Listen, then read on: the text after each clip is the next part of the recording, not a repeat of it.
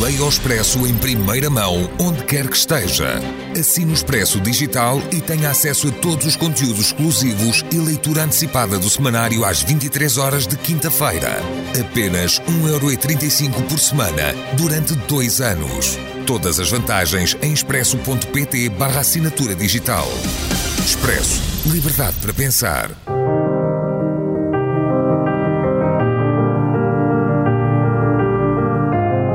Desastres naturais.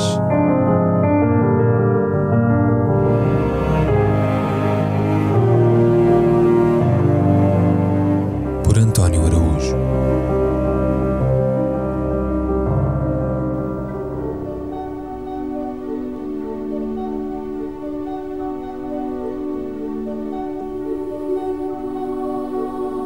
Carl Cabot, sacerdote contestatário, passou 17 anos na cadeia devido às suas ações de protesto contra as armas nucleares.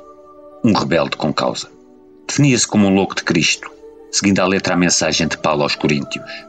E, de facto, quem olhar para a radicalidade com que o Evangelho nesta vida se cumpriu, concluirá, muito provavelmente, que algo de insano e grave aqui terá ocorrido. Ou talvez não. Falecido aos 88 anos e de causas não especificadas, no passado dia 4 de agosto, numa residência dos Oblatas em San Antonio, no Texas, Carl Cabot alertou-nos ao longo de décadas, de forma furiosa, violenta até, para as armas nucleares e seus perigos, coisa que os recentes acontecimentos na central de Zaporizhia têm mostrado ser bem real e funesta.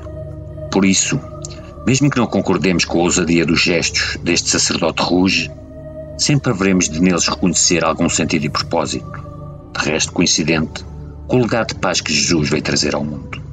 Carl Cabot nasceu em 1933 em Scheller, uma aldeola agrícola no condado de Jefferson, Illinois, onde o seu pai tinha uma pequena quinta, além de trabalhar na penitenciária estadual.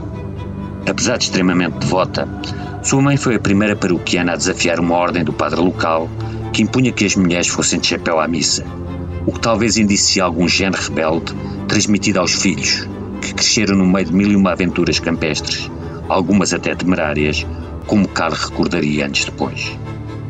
A vocação para o sacerdócio terá despertado quando fazia os preparatórios para cursar medicina na Universidade do Illinois, que abandonou para seguir as pisadas do irmão mais velho, Paul, e ingressar nos Oblatas.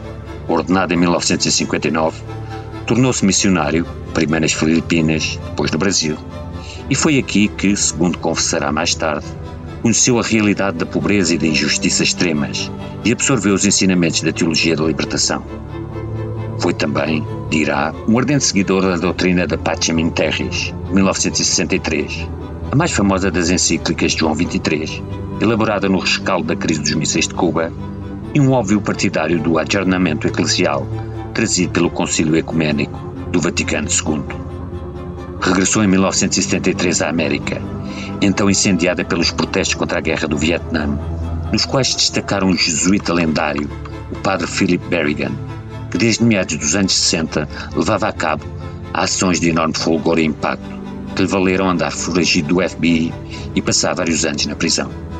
Carl Cabot, de seu lado, só mais tarde trilharia caminhos tão subversivos, dedicando-se antes disso a traduzir para inglês as obras de José Comblan, sacerdote belga doutorado em Lovaina, mais tarde naturalizado brasileiro, que teorizou a teologia da enxada, corrente forjada no contacto com o campesinato do Nordeste, e depois foi nome cimeiro da teologia da libertação.